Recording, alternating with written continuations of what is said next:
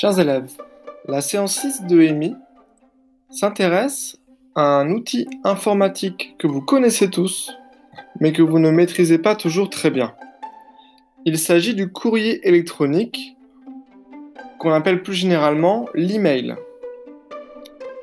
Pour faire cet exercice et cette séance, vous devez d'abord regarder une vidéo qui explique comment envoyer un mail à un professeur,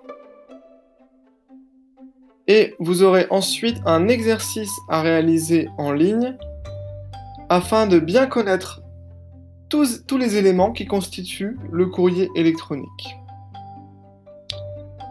Afin de me montrer que vous avez fait l'exercice et en guise de conclusion, je vous demande de m'envoyer un email en précisant que vous avez terminé et en m'envoyant une copie d'écran de votre exercice. Merci beaucoup, bonne journée et bon courage.